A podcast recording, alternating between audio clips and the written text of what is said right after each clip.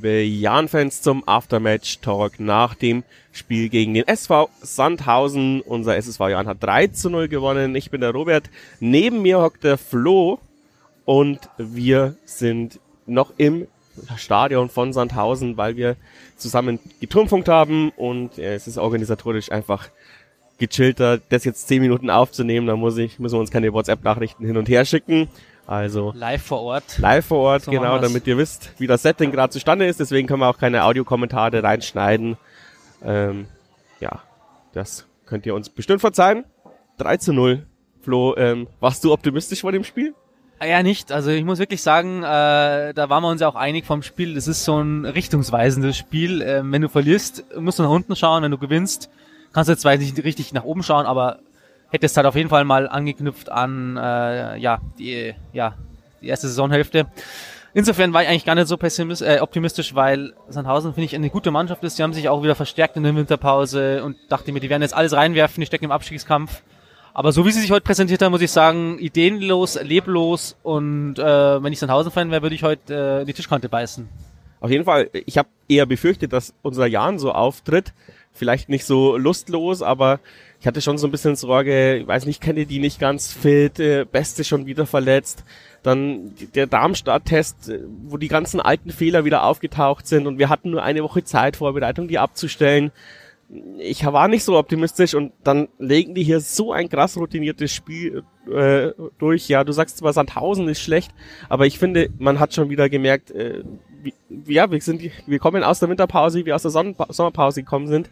Die Kombinationen stimmen, die Absprachen stimmen, also alles, was vor der Winterpause überhaupt nicht funktioniert hat, ist jetzt wieder drin. Wir haben es beim letzten Podcast, habe ich gesagt mit dem Tobi, ähm, hoffentlich haben wir unsere Routinen wieder gefunden und Stand jetzt würde ich sagen, die Routinen sind wieder da.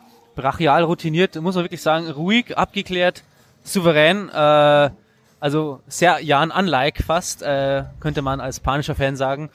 Na, also es hat mir sehr gut gefallen, rundum äh, von allen Mannschaftsteilen, äh, Innenverteidigung, Breitkreuz Kennedy hat keinen richtigen Angriff zugelassen über Terstroth, der schon guter Mann ist von Sandhausen. Besuschkow, Gimba haben in der Mitte des Spiels sehr, sehr gut verwaltet, Ideen nach vorne gesetzt, nach hinten weg verteidigt und unsere Außen haben mir heute auch sehr, sehr gut gefallen. Ne? Wir wollen Sink äh, gerne hervorheben der vor allem das 2 0 super vorbereitet hat. Dann auf der anderen Seite Guevara und Weckester haben sehr, sehr gut harmoniert auf links. Also äh, rundum gelungene Leistung, muss man sagen. Die Jungs haben sich belohnt und das dann auch nicht aus der Hand gegeben vor allem. Wir haben ja zur Pause gesagt, na so, was wird jetzt passieren? Wird Sandhausen wütend anrennen? Werden wir dann Probleme kriegen? Werden wir vielleicht uns wieder eins fangen? Ähm, unkonzentriert vielleicht. Aber nee, ganz im Gegenteil. Das war 1A wegverteidigt. Wir haben uns auch gleich dann das Tor gemacht und deswegen hochverdient gewonnen. Genau, wir, wir haben auch nichts äh, Risikoreiches gemacht nach der Halbzeit. Wir haben uns ein bisschen festgebissen in der Hälfte, leicht die Faust gezogen, so dass wir halt quasi genau diese zehn Minuten überstanden haben und dann haben wir wieder weiter kombiniert. Das war sehr gut. Du hast einige Spieler angesprochen, da möchte ich jetzt auch noch ein bisschen was dazu ergänzen. Ich fand äh, Guevara bisher noch keine Offenbarung in unserem Spiel und heute hat er echt gezeigt, warum wir ihn gekauft haben, finde ich. Jetzt hat er sich auch getraut, nach vorne zu gehen. Er hat nach hinten ein tadelloses Spiel gemacht äh, hat, wie du schon gesagt hast, gegen Weckesser perfekt harmoniert. Die, die haben sehr oft Doppelpass gemacht, oft Dreiecke gebildet. Ähm, je nachdem, wer dazugekommen ist. Bukalfa hat sich fallen lassen. Auch Bukalfa funktioniert als hängende 10 oder 8, wie man es so sagt. Einwandfrei heute.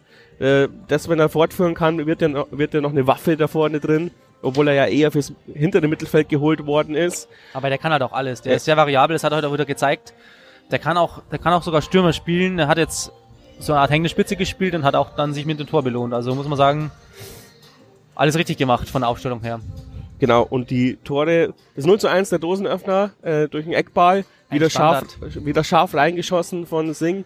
Auch die, die anderen Standards von ihm sehr gut. Vom Weckesser leider nicht so. Irgendwann hat dann äh, Merser die auch weggepfiffen von der Ecke und hat gesagt, lass mal Singh schießen.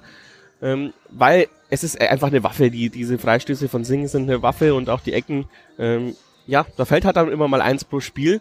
Und Gott sei Dank war es das erste. Man hat so richtig gemerkt, auch bei uns in der Körpersprache ist es dann ähm, nochmal ein Tick motivierter gewesen, Tick, Tick selbstbewusster und daraus fiel ja auch dieses 2 zu 0. Ich meine, das kannst du auch nur mit Eier aus Stahl äh, so durchkombinieren. Super durchkombiniert, abgelegt auf Guvara und der haut das Ding einfach schnörkellos ins lange Eck rein.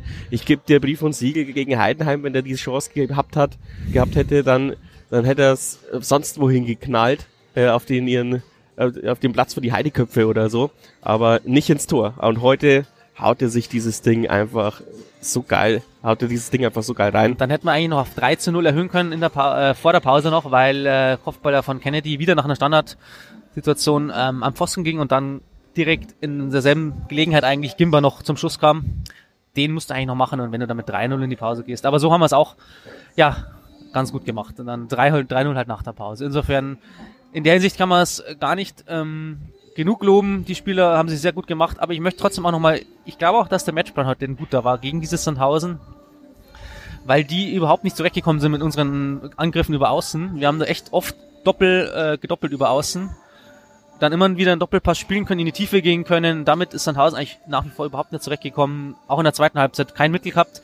Und immer wieder waren so riesen Lücken da, da draußen äh, in der Hintermannschaft von Sandhausen. Die haben wir sehr, sehr gut rausgespielt und auch dann genutzt. Insofern muss ich sagen, ist der Matchplan aufgegangen, auch wenn Sandhausen natürlich, klar, heute nicht die beste Leistung gebracht hat. Noch ein Lob, bevor wir vielleicht so ein bisschen zu den Kritik übergehen.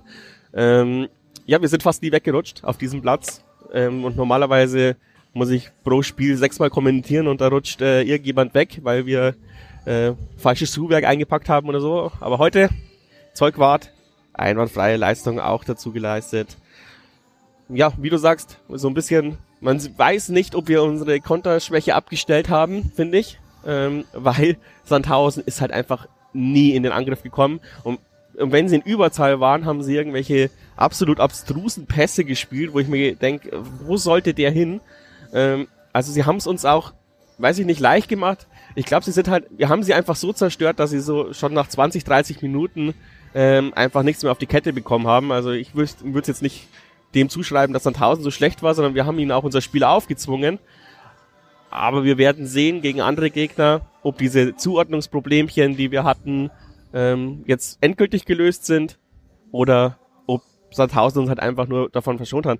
Ich meine, kannst du dich an irgendeine richtig gefährliche Situation erinnern? Nee, oder? Also ich meine, also, es, es gab so einen Fernschuss in der ersten Halbzeit und in der 85. Minute haben wir ihm den Ball mal irgendwie auf, am 16er aufgelegt und dann hat er nee. geschossen, aber der ist auch am Tor vorbei, also so richtig gefährlich äh, war Sandhausen eigentlich gar nicht. In den ersten zehn Minuten habe ich immer gedacht, so ja, die sind, die können schon was, die, wenn die heute noch ein bisschen Zielwasser trinken, könnten es gefährlich werden, aber dann haben wir ihn in den Zahn gezogen. Also der Jan einfach sehr, sehr äh, souverän ähm, die Sandhauser demoralisiert. Insofern kam da nicht mehr viel und ihnen ist halt auch wirklich nichts, hat nichts funktioniert bei Sandhausen. Fehlpässe en masse, Laufwege haben nicht gestimmt. Ich habe auch den Eindruck gehabt, das ist kein Team gewesen heute.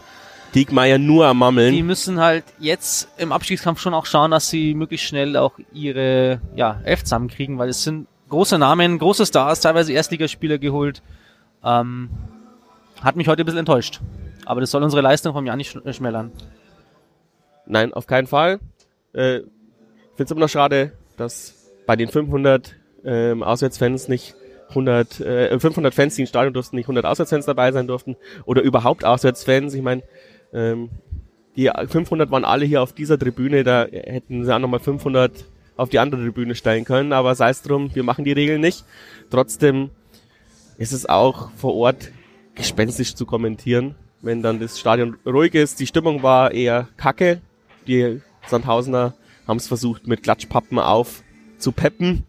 Ist nur bedingt gelungen war eher nervig und ja. dadurch, dass wir in den Zahn gezogen haben, waren sie die meiste Zeit still. Es war mir ein Grandler-Publikum heute verständlich. Ja. Ähm, also da hätten aus, da hätten Auswärtspublikum wäre super gewesen bei so einem Spielverlauf.